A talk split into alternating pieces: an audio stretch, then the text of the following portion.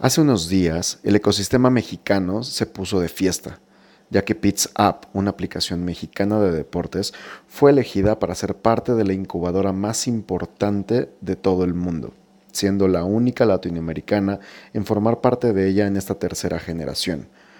Esta incubadora es Leeds y es avalada por Adidas. Y hoy mi invitado es Fernando Mendíbil, director general de PITS, el cual nos va a contar, entre otras cosas, cómo fue esta experiencia y cómo es que hoy se encuentra en Alemania en esta gran incubadora, logrando así romper las barreras y buscar esa expansión internacional que todo emprendedor sueña. Soy Miguel Carderi y esto es Mentes Disruptivas.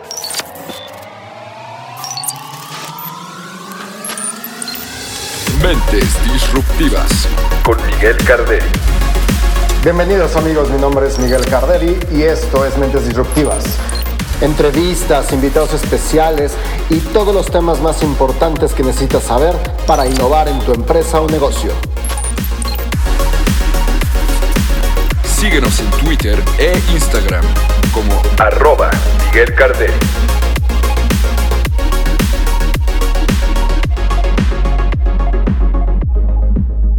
Amigos, ¿cómo están? Bienvenidos otra vez a Mentes Disruptivas y estoy muy contento de tener como invitado a Fernando Mendíbil. Muchísimas gracias por recibirnos. Eh, estoy muy contento porque hay muchas cosas que hablar contigo. O sea, de verdad no sé ni por dónde empezar. Es, eh, eres director general de, de PITS, que ahorita vamos a platicar de esta aplicación para los amantes y los que somos amantes del fútbol. Está buenísima. Pero también eres eh, expresidente de, de ASEM, de la Asociación de Empresarios Mexicanos, Emprendedores Mexicanos. Hoy eres vicepresidente de la Asociación de, de, Emprendedores de Latinoamérica. Sí y has hecho muchas cosas. ¿Cómo estás? Bienvenido. Bien, andamos corriendo, pero bueno, siempre hay que darse tiempo para platicar con los amigos. Entonces, gracias, güey. Te agradezco muchísimo. Primero que nada, sí quiero eh, preguntarte, cuando nosotros nos conocimos fue en, en el AF4, justamente en el evento de la Alianza del Pacífico, y apenas estaba arrancando este tema de, de la ASEM. Exacto. Estaba, acabas de regresar de Chile, de ver cómo funcionaba esta parte de la ASEM. ¿Cómo se dio eso? ¿Por qué fuiste a Chile? Y, este, ¿Y qué está pasando en México hoy? Ya. Cuatro años después ya. Bueno, eh, yo recibí una invitación por parte del TEC de Monterrey, donde hablaban de un proyecto en Chile que era una asociación de emprendedores y estaban buscando eh, a emprendedores que levantaran la mano precisamente para hacer un viaje a conocer qué estaba pasando allá con el espíritu de regresar y replicarlo. No había mucha información, la verdad es que yo levanté la mano más por irme a pasear, güey.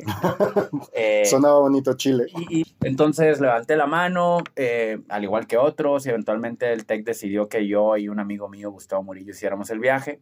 La intención original era que hiciera el viaje un emprendedor del TEC y un emprendedor de la UNAM, pero la UNAM al parecer no amplificó el mensaje.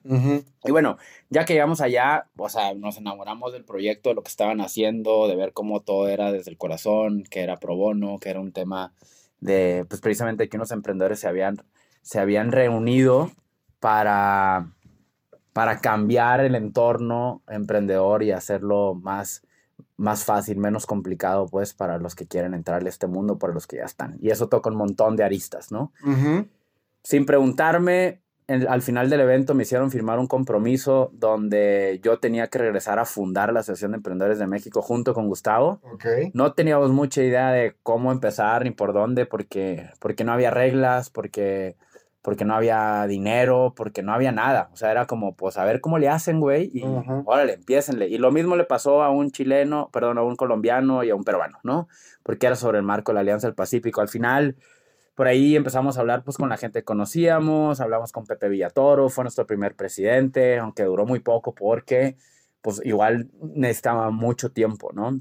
Yo había firmado el compromiso, mi nombre estaba ahí, entonces dije, hey, no puedo quemar así tan rápido. Entonces, pues me tocó eventualmente hacer un par de viajes a Washington para temas del BIT, eh, un viaje a Colombia. eventualmente decidieron los que ya estaban como parte de las empresas que mejor ya yo fuera el presidente porque era el que le estaba metiendo tiempo. Claro. Pro bono, no había director, no había nada. Entonces un poquito tocó todo el hustling, digamos, pues de mi parte. Y así arrancó, ¿no? Hoy la historia es bien diferente, o sea... Ah, hoy es una organización bastante armada. Hoy, hoy, hoy está cañón, o sea, hoy Hoy ya, o sea, no, no, me, no me acuerdo el número exacto ahorita, pero ya somos, o sea, más de, de 15 mil socios. Eh, el, proyecto El BID ya corrió, que fue con la primer, digamos, eh, con el primer capital con el que trabajamos. Santander es nuestro sponsor, Facebook es nuestro sponsor, Google es nuestro sponsor. Ya le estamos agregando valor a través de eventos a los emprendedores. Ya, y, o sea, planteamos y además apoyamos que, para que se aprobaran dos, dos iniciativas de ley. De hecho, también quiero platicar mucho de eso porque definitivamente digo, yo tengo ya algunos años también en el ecosistema y a mí lo que me sorprendió es la rapidez con la que se logró, sobre todo la primera iniciativa. Claro. Esta, esto de crear una empresa en 24 horas, que justamente viene de, réplica de una, de una, cosa que hicieron en Chile, sí. si, no, si mal lo recuerdo, pero fue muy rápido el proceso. Mira, yo creo que, o sea, no, no, no es que nadie nunca haya digamos, presentado una iniciativa de ese tipo, en, ya sea en el Senado o en la Cámara de Diputados. Uh -huh. Ya se había intentado pero probablemente lo que nos diferenció, porque ni siquiera éramos tantos emprendedores. No, estabas empezando. Momento, fue tu primera acción como fue, ASEM. Fue, fue la perseverancia y la, y la pasión que le pusimos, que yo creo que se la contagiamos a los legisladores.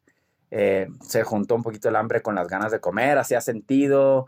Eh, ya estaba puesto una plataforma de Secretaría de Economía de donde se podía montar, antes no existía. Entonces yo creo que también fue el momento. las circunstancias se dieron, la voluntad se dio. Eh, no quitamos el del renglón porque al principio las respuestas que nos habían dado fue, están locos, no se puede y no hay presupuesto para eso.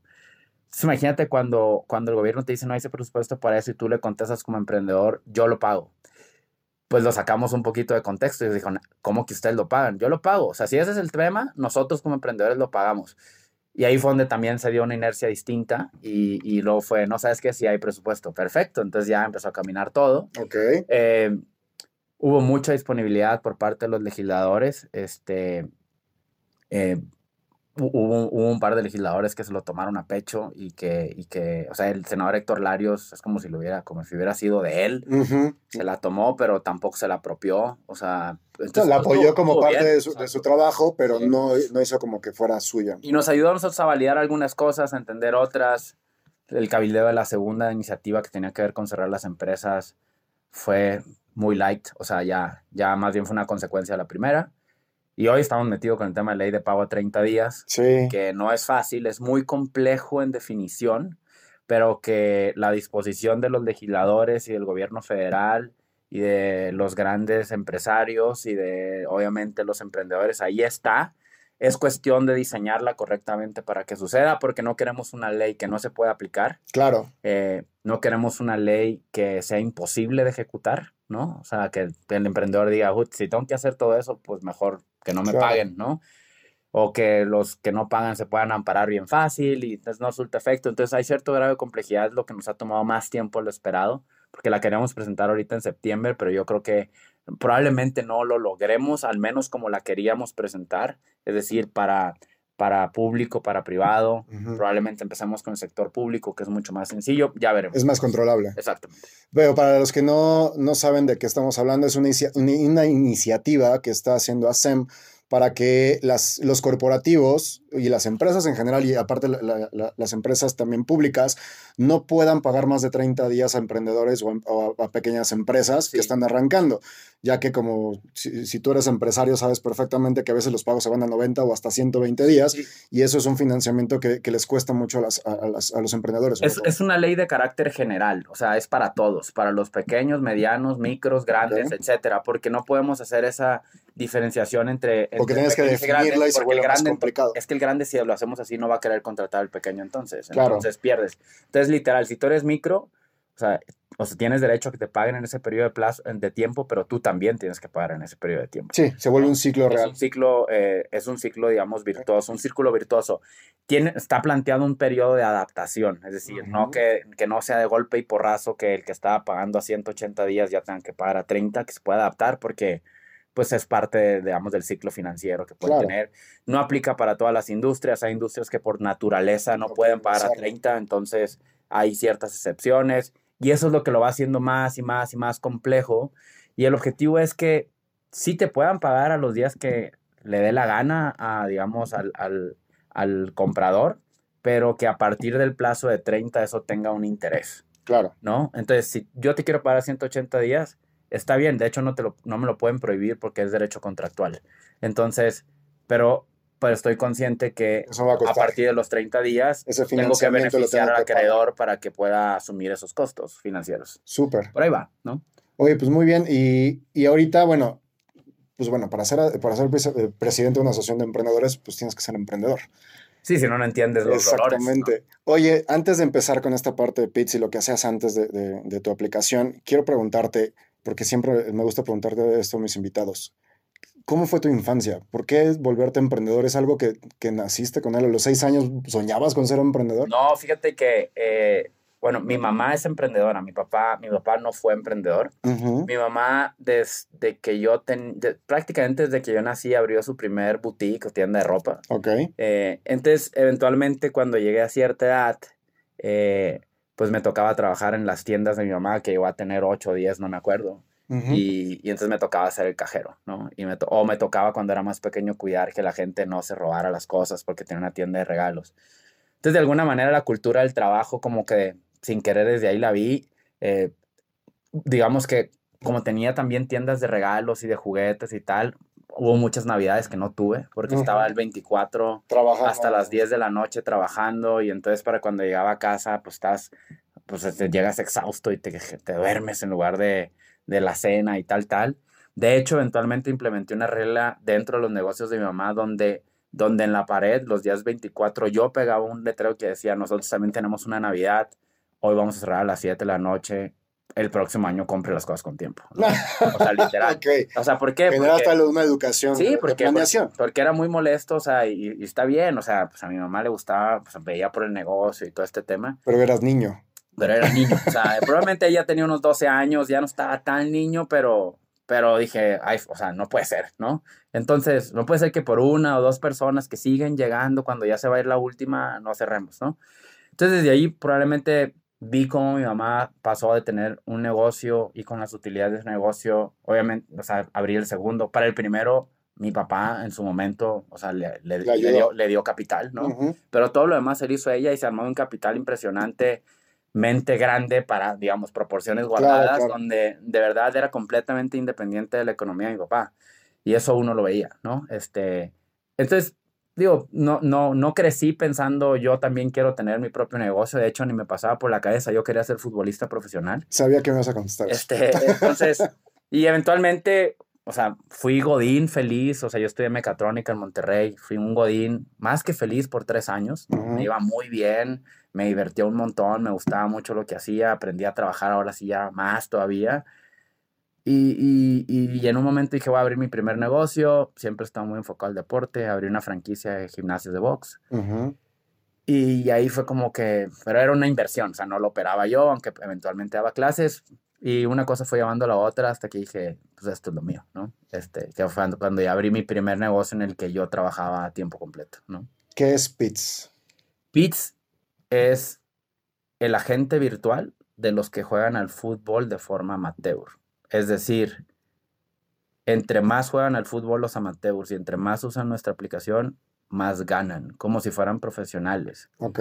Es decir, yo soñaba con ser profesional para que me pagaran por jugar al fútbol. Bueno, ahora estamos dándole la vuelta a la tortilla para que no tengas que ser profesional, para que te paguen por jugar al fútbol. Indistintamente de tu edad, indistintamente tu calidad o nivel, indistintamente tu género, de muchas cosas, tú tienes esa oportunidad de que te paguen por jugar. Y te pagan en distintas formas, sí en efectivo, sí con premios, sí con eh, experiencias, con cosas a las que no tenías alcance antes solo por jugar al fútbol. Claro. Esto lo logramos a través de una aplicación, ¿no? Que, que le da una herramienta a los, a los equipos de fútbol para que se administren mucho mejor, para que no andes correteando a todo tu equipo, diciéndoles cuándo juegas y quién va a ir, etcétera, etcétera, y quién ha pagado y quién no. Todo esto lo hace Pitch, es como tu asistente personal. Ujú.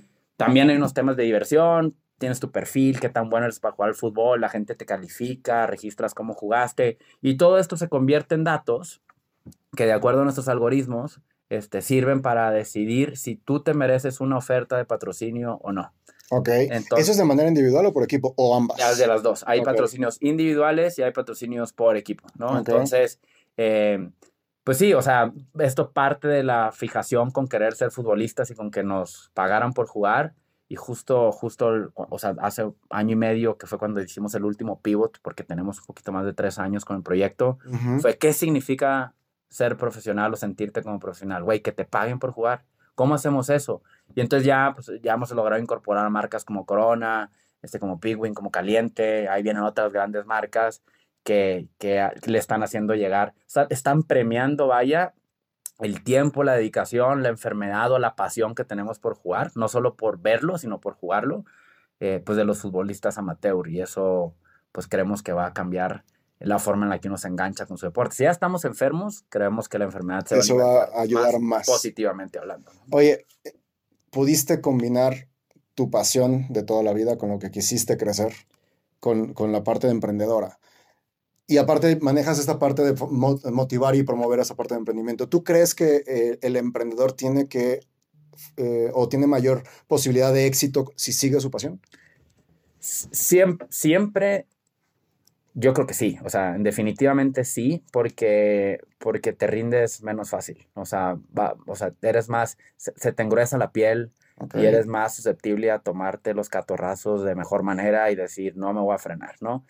Pero no necesariamente necesitas hacer eso. Es difícil encontrar como, como el cruce entre la pasión, ¿no? Y el emprendimiento es mentira para mí eso que sientes que no estás trabajando si es tu pasión, ¿no? O sea, no, trabajas y trabajas todo. Es, muy diferente ver Netflix, güey, y echarte la serie que tú quieres a estar chambeando aunque te guste mucho. O sea, no, hay que exagerar, pero eh, pues sí eres más susceptible eh, a, a, ir más allá, que tu mente se imagine cosas más creativas, ¿no?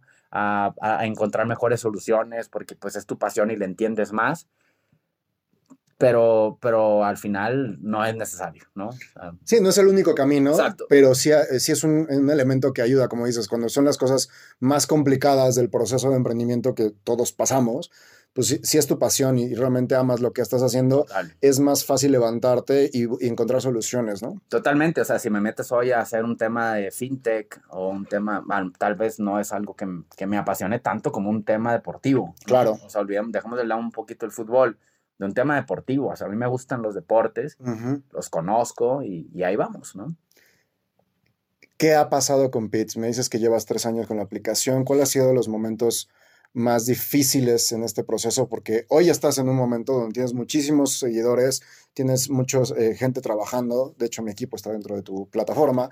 Este, y viene algo que ahorita vamos a platicar importante.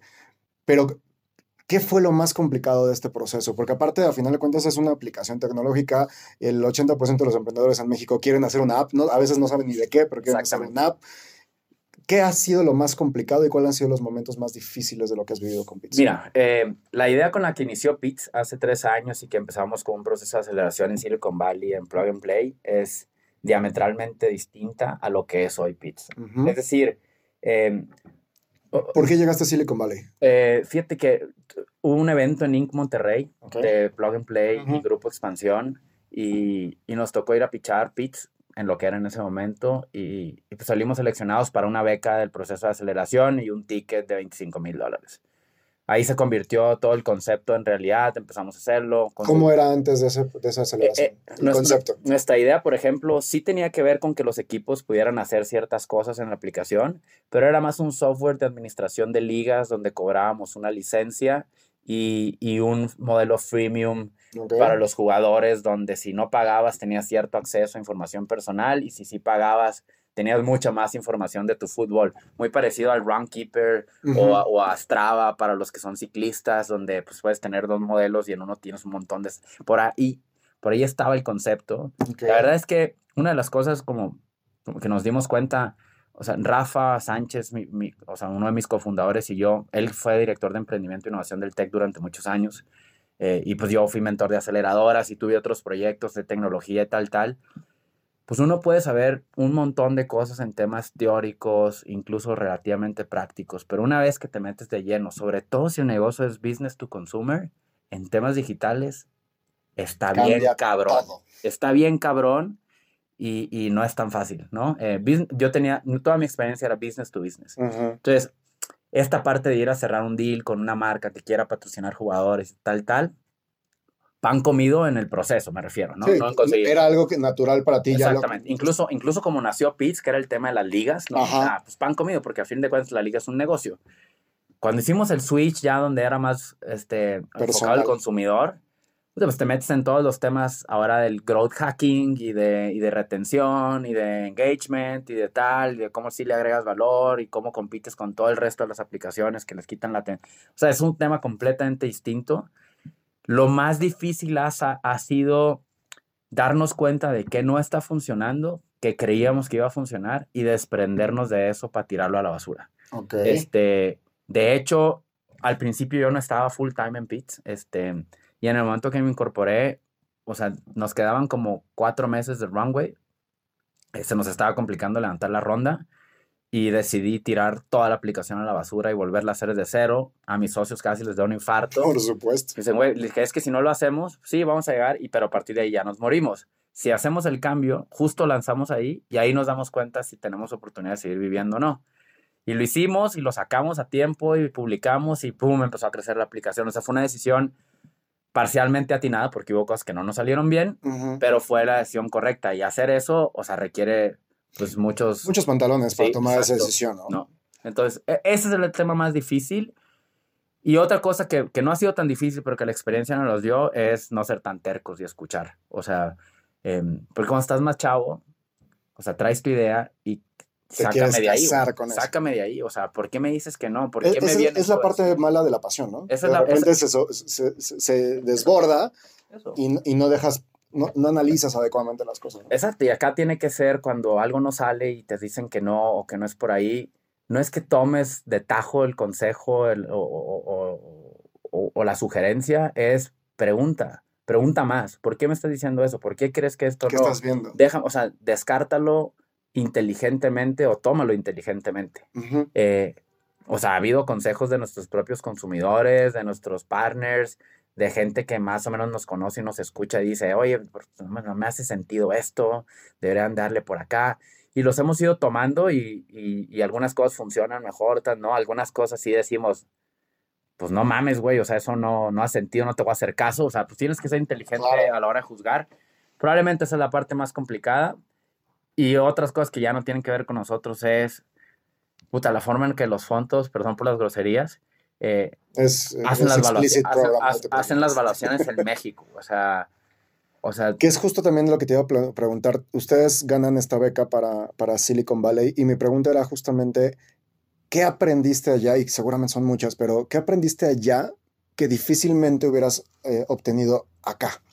La respuesta es nada. Todo es porque ¿Ok? Yo no estuve primero, ¿no? Estuvo mi socio Eduardo, pero, pero cuando estuvimos allá estábamos en, ni si- o sea, no habíamos construido nada. Entonces es difícil tomar un programa de aceleración Cuando no hay nada no de base. producto, ¿no? Eh, entonces fue, fue como ir a cualquier clase teórica, ¿no? Donde, donde no lo puedes aplicar, eh, donde no puedes aplicar ese conocimiento a tu realidad porque estás construyendo tu primera solución. Entonces, no lo aprovechamos como debíamos aprovecharlo Pero fue por el momento, Por el de, de- de momento, tu emprendimiento, por el- no porque no sirviera. o sea, por la etapa del producto. O sea, justo el día que arrancó la aceleradora es el día que empezamos a tirar el primer, la primera línea de código. Ok. Entonces se acaba el programa de aceleración y el producto todavía no estaba listo. Entonces, e- esa es la razón por la O sea, hoy sería muy distinto, ¿no? Hoy va a ser muy distinto con lo que te voy a platicar al rato. Pero, pero, esa, o sea, pero eventualmente creo que hubiéramos aprendido mucho. Sobre todo porque fue hace, pues, ¿qué? 2017, Dos 16, años, más o menos, por ahí. dos, tres años. Sí, hace rato. que, digo, tuviste una experiencia también, yo creo que un poco comercial, porque no sé qué tanto acti- eh, realmente fue aplicada, que eso me lo vas a contar tú, pero para ti y para Pitts, ¿qué, qué significó estar en Shark Tank? Pues, ha sido, o sea, tú me conoces y he, he hablado mucho en público y, este, y me he pegado, digamos, algunos pleitos con legisladores y con secretarios de Sí, Estado. tímido no etcétera. eres definitivamente. No, o sea, para nada. Y, y se me da, digamos, hablar. pues, o sea, soy de Culiacán y somos muy aventados. Pero ahí sí me puse bastante ansioso, Ok. diagonal, nervioso, que se me quitó en el momento que empecé a hablar, ¿no? Pero, pero es muy intimidante. Todo el set, todo está hecho para intimidarte, creo. O sea, eh, Esa fue la sensación que recibiste. Exacto, o sea, ¿qué, qué, qué aprendí? O sea, y qué aprendimos los socios completos, que no porque alguien sea un tiburón sabe exactamente de qué se trata tu negocio, ¿no? Este, De acuerdo. eh, fue más una experiencia de, de, de vida que cualquier otra cosa, que aprendimos que la televisión eh, cuando encuentras cómo hackear el proceso para que no te cueste, sí funciona como un medio de mercadeo, sobre todo si vas al consumidor, sobre todo si vas a un consumidor que no importa en qué parte de la pirámide esté, ¿no? Eh, ni a nivel socioeconómico. Yo creo que ese fue el mayor aprendizaje y nos dimos cuenta que hay formas de conseguir este marketing gratis. Ok. sí, sí hubo un cambio. Sí, totalmente, sí. Después del programa tuvimos, tuvimos un montón de downloads, aunque meses después tiramos la, Esa de la basura, incluyendo la base de datos, ¿no? Pero, pero sí, o sea, ese, ese, fue un cambio. Y yo creo que hasta ahí, ¿eh? Este, o sea, más de eso, nada. Eh, nos dimos cuenta que, somos, que sabíamos, sabíamos muy bien lo que estábamos haciendo. O sea, el programa no sale completo, pero, pero sabíamos también lo que estábamos haciendo, que la negociación fue muy dura, eh, no se nota. Y al final nos felicitaron y, y, nos dijeron que, no sé si esto sea verdad o no, pero nos dijeron que, que hasta ese momento éramos los emprendedores más preparados que habíamos aparecido, digamos, frente a ellos, ¿no? Ok. Eh, entonces, pues eso fue muy gratificante y tenía que tener sentido con los años de experiencia que, te, que juntamos entre Rafa y yo, pues, pues, pues Digo, es un reconocimiento, es un reconocimiento a que, bueno, algo ha servido. No estoy tan menso, exacto. O sea, no estoy tan menso y se ha aprendido los errores, parece, ¿no? Oye, y esta presentación, a final de cuentas, olvídate del, del concepto del programa, eh, era una presentación a inversionistas. Exacto. ¿Cómo te funcionó esta experiencia para las siguientes rondas que ya tuviste? Eh, de hecho, cuando salió el programa ya habíamos completado la ronda que teníamos en ese momento. Ok. Este, y la siguiente ronda la empezamos a levantar hace poco, o sea, casi dos años después. Entonces, en realidad no tuvo mucha influencia. Todo el mundo quiere saber qué pasó, este, ¿no? Cuando, ah, estuvieron en Shark Tank y cómo les fue y quién les invirtió y qué pasó. Y hay que explicar algunas cosas tras bambalinas ahí que, que se, solo se pueden explicar en privado.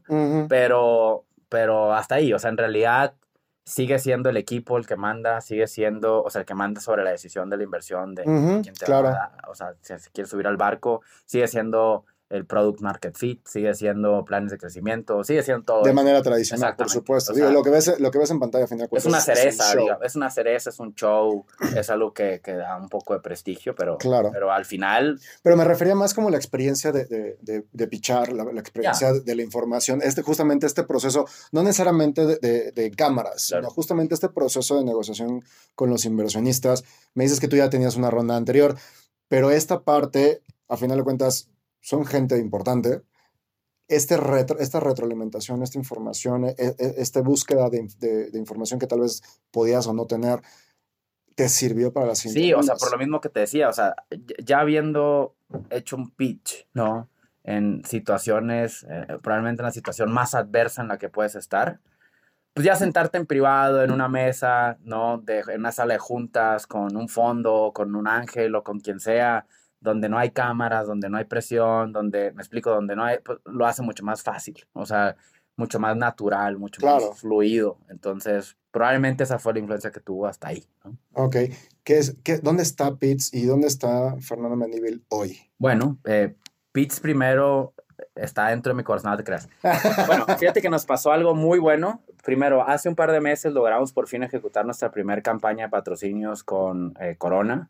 Nos fue muy bien acabamos de tener una reunión y ya vamos por la segunda y tercera campaña. Ok, de hecho eh, acaba de ser, ¿no? En el, en el, en el centro de, alto rendimiento. Exacto, fue una experiencia donde la selección mexicana, el, autobús de la selección pasaba por ti, te llevaba al centro de alto rendimiento, te metían a los vestidores, te daban uniformes oficiales, calentamiento con el, con el preparador físico oficial y eh, jugabas y luego convives, todo muy chido, ¿no? Em, y, y bueno, justo hace un par de meses recibimos una invitación de una aceleradora de empresas de Alemania que hasta ese momento no le habíamos hecho mucho research y no los conocíamos bien. Eh, pero nos invitaron a formar parte de la aceleradora o a aplicar, ¿no? Eh, nos preguntamos por qué y resulta que un mes antes de eso, una empresa que, que se llama este, Sportec, Sportec X, ¿no? Que son, digamos, como, como la revista oficial del mundo Sports Tech Startups, o sea, en temas de datos, nos publicaron en el reporte de North American Startups y fuimos los únicos latinoamericanos que aparecimos ahí. Este, ¿Y ustedes no sabían? O sea, como que nos habían preguntado algunas cosas, pero nos, nos pusieron como special feature y tal, tal. Y entonces, pues como que esto llamó la atención de estas personas en Alemania. Ahorita te cuento quiénes son. Nos entrevistaron nos dimos cuenta que era una aceleradora que iba en su tercera generación y que había sido fundada por los nietos de Adi Dassler, que es el fundador de Adidas. Adidas. Y entonces ya cuando empezamos a hacer un research en papel, pues sonaba como una aceleradora muy potente, ¿no? ¿Por qué? Porque habían armado un network de personajes del mundo deportivo, de la FIFA, de la UEFA, de NBA, de NFL, eh, inversionistas, fondos de inversión solo para eh, sports tech startups, este, mentores, etcétera. Y nos pagaron el viaje para ir a la final a Berlín. Aplicamos poquito más de 400 empresas a nivel mundial, ¿no? Ok. Eh, como era todo pagado, fuimos a, o sea, a ver, no, no, íbamos un poquito escépticos, digo la verdad, de, muchas de qué tanto blog era el tema de que fuera tan potente y que fueran realmente la aceleradora top en temas deportivos, ¿no? Ajá. A nivel mundial. Pero ya cuando llegué, o sea, en un día me entrevistaron más de 60 personas. O sea, y te estoy hablando de expertos en sports marketing, fondos de inversión, eh, abogados, eh, financieros, eh, o sea, desarrolladores, CTOs, eh, presidentes de marcas top, ¿no? A nivel mundial. Y, y entonces, de, de hecho, ahí dije, puta, no sé si nos van a seleccionar, güey", ¿no? No, no veníamos preparados O sea, para o eso. sea, yo, sí, claro, o sea, dije, ¿qué está pasando aquí? Fue uno de los días más, o sea, donde más me cansé porque fue, un, fue muy intenso.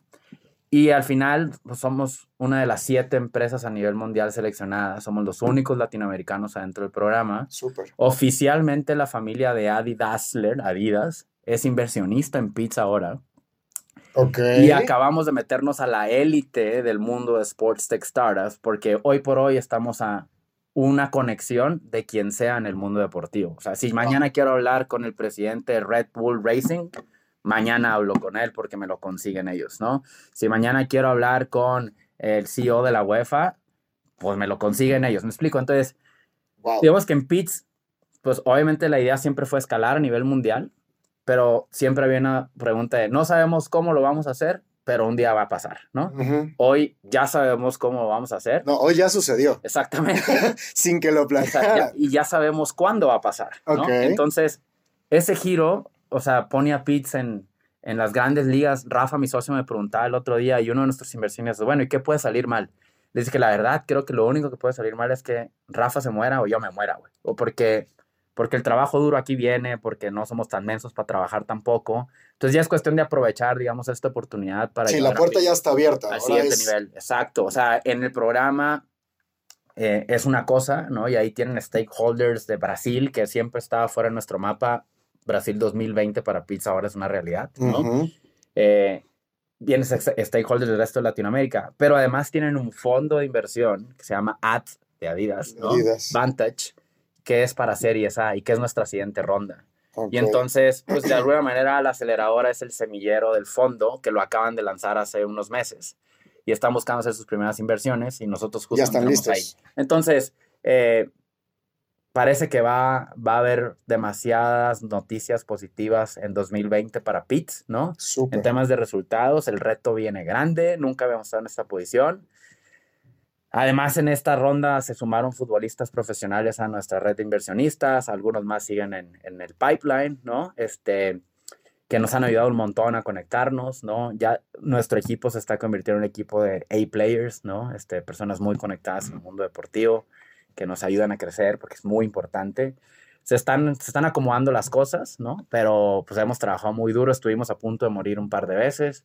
¿Qué no. pasó en esa parte? Eh, pues, Porque, digo, la primera me queda claro que es cuando tiraste todo. pues, te, pues, pues te- o sea, no, o sea, las finanzas son complicadas, ¿no? Entonces, Ujú. pasan cosas como desde el día que estás esperando que llegue cierta parte de la inversión no llega, o de pronto te topas con un gasto que no estabas viendo porque somos una empresa americana con subsidiaria en México y hay que pagarle tantos miles de dólares al IRS nomás porque sí. Entonces, eh, hemos hecho muchos sacrificios como founders, a veces dejándonos de pagar o incluso este, pidiéndole dinero prestado a nuestros este, eh, familiares, Familiares. ¿no? Para poder, sabiendo que el dinero, pues por ahí está y recuperarlo, etcétera. Pero, pues al parecer valió la pena, ¿no? O sea, la verdad es cuando nos avisaron, después de las entrevistas le dije a Rafa, no sé si nos van a seleccionar, pero ya con, con el feedback que me dieron los expertos en sports marketing, que es lo que nosotros hacemos, creo que ya sé para dónde vamos, ¿no? Ok. O sea, con más razón. Pero que, que te seleccionen después de que te entrevistaron los que llevan las campañas de sports marketing de las marcas más importantes en el mundo a nivel mundial, es que vas bien, ¿no? No, y, y- como decías hace ratito, hoy ya eres de las siete startups de deportes más importantes del, del- del mundo. O sea, me sumo a la élite porque, porque soy esta generación, pero, pero esta generación. o sea, me metí al network, nos metimos al network como Pits, donde, donde ya estamos, te digo, ya tenemos al alcance un montón de cosas que antes eran más complicadas. Eh, o sea, siempre pensamos en levantar una serie A, ahora ya sabemos. De hecho, como parte del acuerdo, hay un acuerdo ya pre- predefinido de cómo van a invertir ellos en nuestra serie A. ok, Es decir, la incertidumbre, que es lo que mata al final a un proyecto, se va reduciendo. Todavía hay muchas cosas que no conocemos, pero ya está muy reducido. Eh, ¿Qué está pasando ahora? Como nuestra ronda todavía está abierta, pues ahora con esto, personas o que habían dicho que no a la inversión, Pero, ahora están diciendo que sí. pero ¿no? tu evaluación y que está obviamente bien. subió, Mi evaluación subió, la estamos subiendo, ajustando. o sea, un poco, porque a fin de cuentas quedan a más este, 50 mil dólares de la ronda actual, ¿no? Ujú. Eh, algunos que ya habían invertido hicieron un double down, ¿no? ¿Por qué? Porque, pues porque la familia de Adi Dassler Habla. es, es, es inversionista en Pits, o sea, quieran o no, e- e- es, ellos tienen las puertas de donde sea, y eso, Ujú. y eso está cañón. ¿no? No, por supuesto, y seguramente los inversionistas que entraron desde el principio están pero felices de- Claro. de, su inversión. Por supuesto, No. porque, porque cuando decidieron invertir, lo Estaban hicieron, hablando de México. lo hicieron y lo hicieron, o sea, bajo una incertidumbre todavía más grande. ¿no? Claro. Este, y ahora, pues, obviamente, hay otras cosas que ya están garantizadas y parece que, que iba. N- Nuestro objetivo, a fin de cuentas, digo, en temas de pizza, es, es ir mucho más allá del tema de, de que el jugador amateur gane por jugar fútbol.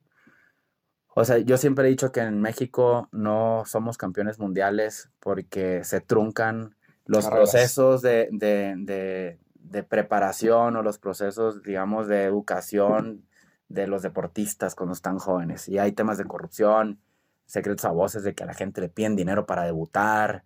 Y pues claro que es su sueño, entonces pagan y a lo mejor tienen que vender algo y más adelante también se pierden un montón de cosas. Tenemos una ambición de conectar el mundo virtual que hoy está creciendo tanto en el esports con el mundo real a través de tecnología. Es decir, queremos erradicar primero la corrupción en el fútbol amateur y en el fútbol, digamos, pre-profesional, ¿no? Ujú. En tu road to professional. Vamos a ver cómo, cómo nos va. Que, queremos, o sea, Pitts también parte de un tema, yo, o sea, yo siempre he tenido un sueño de ser propietario de un equipo profesional. Ok. No, no tienen que ser las chivas a las que le voy y no tengo que ser dueño del 100%. Pero, pero digamos, cuando salió Club de Cuervos y vi a Chava Iglesias, o sea, dije, no mames. No ese perfil, dije, pero- es que eso quiero hacer yo, nada más, nada más no tan menso, ¿no? Este, sino, pues de una manera mucho, pero en eso quiero, a eso quiero dedicarme cuando esté mucho más grande, ¿no? Y, y, y así me quiero divertir, aunque no sea negocio, o sea, necesito tener el suficiente capital para que no me importe que no Si sea se gana o no negocio se gana. ese tema. Y entonces justo de, a partir de ahí, Rafa y yo hicimos un roadmap de, ok, ¿cómo le hacemos para hacer algo que nos dé nuestro primer capital importante para luego llegar al segundo paso de capital y eventualmente tener para invertir en un equipo profesional y tener una mesa, una silla en la mesa donde se toman decisiones de a quién contratar, a quién correr, por qué sí, por qué no, cómo mejorar, etcétera, y tener un asiento en la mesa de la federación donde se toman ciertas decisiones. ¿no? Increíble. De verdad, estoy muy contento. Digo, vi, te conocí antes de aparecer Pits y, y veo sobre todo la parte de fomento al emprendimiento que has hecho es lo que más, como que hemos estado más en contacto. En esta parte de Pits estoy muy contento de lo que estás logrando. Este, Gracias. te estás volviendo realmente una de las startups mexicanas, olvídate del deporte, de startups mexicanas con mayor impacto a nivel mundial con esta, con esta nueva alianza que tienes, pues nada más con la familia eh, Dasser. Entonces, Nada más. Curiosamente, Adidas nunca nos había tomado una cita. Este, Aquí en México. Aquí en México. y ahora, Y, ahora resulta que la tengo en los headquarters. O sea, oye, tu, tu dueño me habló, ¿qué Sí, pasó? O sea, sí, o sea, A él sí le de, interesó. esas- de esas cosas que pasan bien raro, o sea, este, cuando me estaba, justo me estaba entrevistando la agencia, o sea, más bien el dueño de la agencia que lleva la cuenta de Volkswagen en, en- a nivel mundial ¿no? Y en Alemania. Y tenía yo mi computadora abierta porque estaba obviamente mostrando el deck. Y en eso me salió un invite que nuestro director comercial había logrado sacar una cita con Volkswagen en México. Y entonces decía Volkswagen Pitch. Y entonces se queda viendo y me dice, ¿cómo? ¿Vas a hablar con Volkswagen? Y yo, pues sí, pues aquí dice, o sea, no sé. Me acaba de llegar. Me dice, es mi cliente, o sea, yo, es nuestro cliente, yo, le llevamos todo el sports marketing mundial. Y eso también como que ayudó en cambiar la percepción de, pues no es un proyecto que Nuevo, está en concepto. están trabajando. Que a ver cómo le hacen, o sea, si está sucediendo. No sé, cosas que pasan en la vida a veces que uno no controla y, y ahí va. O sea, y, y- y, pues ojalá también esto sirva para que nosotros le podamos transmitir ciertas cosas de aprendizaje a los que vienen atrás, ¿no? Como nos han ayudado algunos, cuando, cosa que van más adelante. Claro, por supuesto. Dos preguntas para acabar la entrevista, Fer, porque sé que tenemos ahorita la agenda complicada. ¿Qué le, qué le dirías a tu niño de seis años? ¿Qué crees que tú, o sea, tú qué le podrías decir de tu vida, de lo que, que estás viviendo desde los seis años hasta el momento? Pues yo, yo, o sea, yo, yo no, es que no cambiaría nada de lo que me pasó. O sea, justo le diría, hey, tú tranquilo, sigue haciendo lo que te toca hacer, güey. O sea, literal, ve a jugar todo lo que puedas, ¿no? Este, diviértete todo lo que puedas, haz todos los amigos que has hecho, eh, no te quejes de las cosas. O sea, es que a mí me tocó, me, me tocó de niño, esto me ayudó mucho también. O sea, yo estaba en selecciones municipales, nacionales, o sea, este, estatales, y te toca entonces hacer viajes a torneos eh, con gente que de verdad a veces no tiene ni para comer. O sea, yo afortunadamente, aunque nunca, nunca hemos sido, digamos, eh, en la familia millonarios, ni mucho menos, pero ya teníamos un nivel socioeconómico suficiente. Nunca faltaba comida, nunca faltaba ropa, nunca faltaban viajes, ¿me explico? Y de pronto adaptarte a, a- al- porque eres el único que está en ese nivel, ¿no? Sí, todos los que- demás que- realmente- que, ojo, que también te ven medio feo hasta que te ganas realmente la amistad. Pero puta, comer Choco Crispies tres veces al día, cuando estás en una competencia, no tener energía, eh, quedarte a dormir en una cama, ocho niños, en una casa donde te están recibiendo, donde no hay agua caliente, eh, donde te dan tortillas con frijol.